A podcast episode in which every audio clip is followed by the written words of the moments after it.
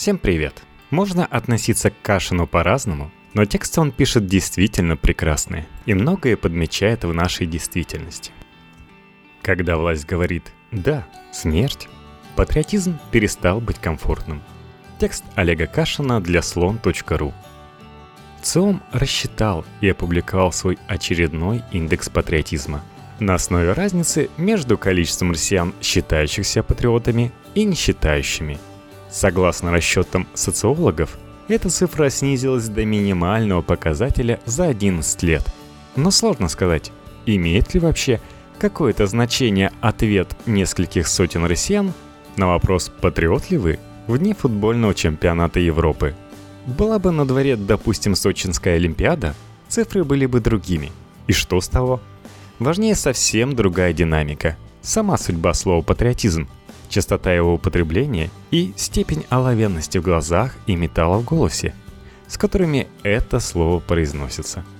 Вот только как измерить эту динамику, по каким показателям, по каким характеристикам? Были ведь времена, когда патриотами называли себя только оппозиционеры – а сторонники власти повторяли присказку про патриотизм как прибежище негодяев. Сейчас это вспоминается как что-то невозможное, хотя прошло всего 20 лет. Исследователю российского патриотизма, очевидно, могут пригодиться некоторые новости этой недели и некоторые слова официальных лиц, сказанные в связи с этими новостями. У нас уже сложился какой-то стандарт патриотического высказывания. Ну, допустим, когда кто-то говорит «Крым наш», это никого не удивляет. Это привычно. Или когда говорят, что патриотизм нужно считать нашей национальной идеей, да и пускай считают. Разве способна такая формула вызвать живые эмоции? Чем больше слов произносится на эту тему, тем меньше она трогает. Но как следствие, тем более интересны те патриотические слова, от которых даже искушенный россиянин может вздрогнуть и удивиться.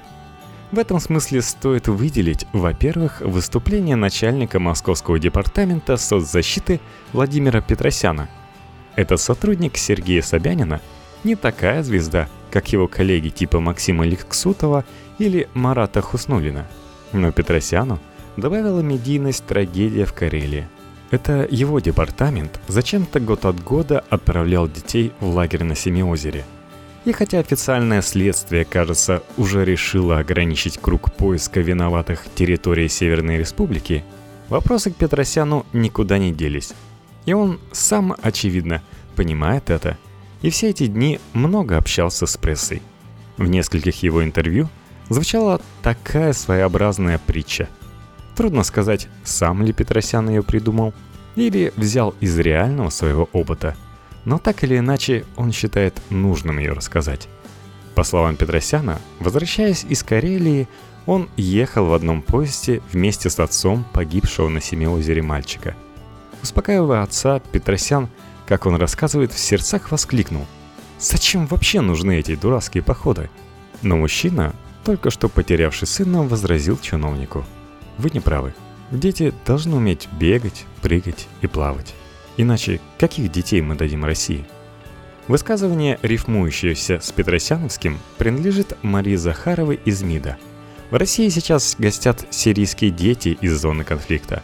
Одним из пунктов специальной культурной программы для них была встреча с Захаровой. Выступая перед сирийскими детьми, российская чиновница вспомнила о российских военных, погибших в Сирии. У них тоже были дети.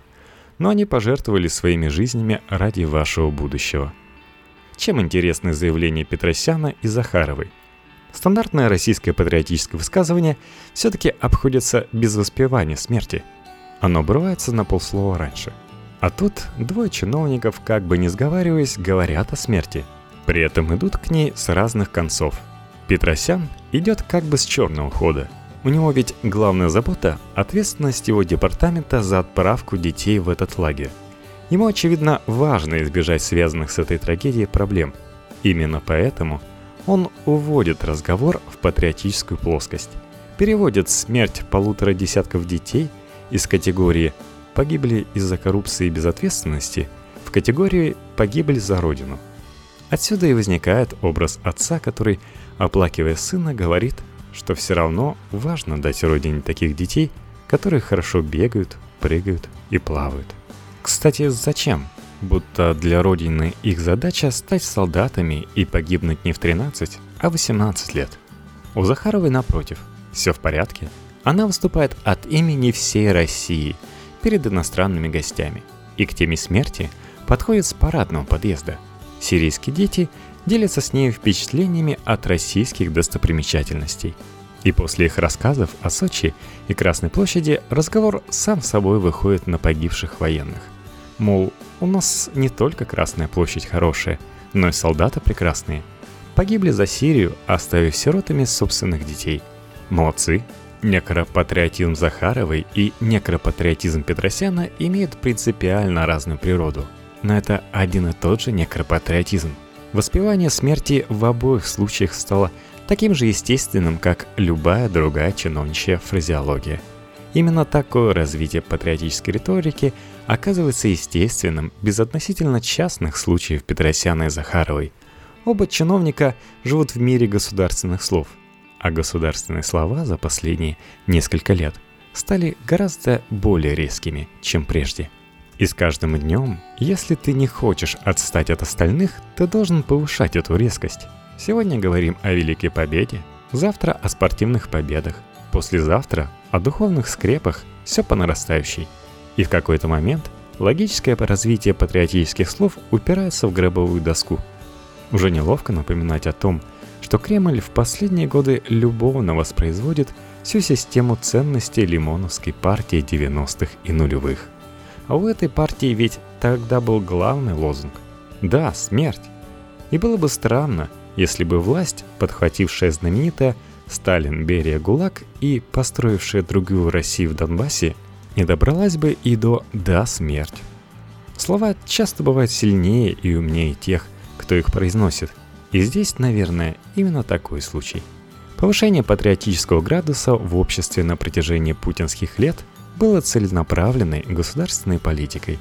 Ей можно найти такое довольно циничное объяснение, что в наших условиях, когда государство сверх меры замкнуто на властные персоналии, патриотизм по факту становится лояльностью именно власти и даже конкретным лицам ее представляющим. А это уже не вопрос ценностей, это уже политтехнология. Технология, скорее всего, оправдала себя. Всем все понравилось.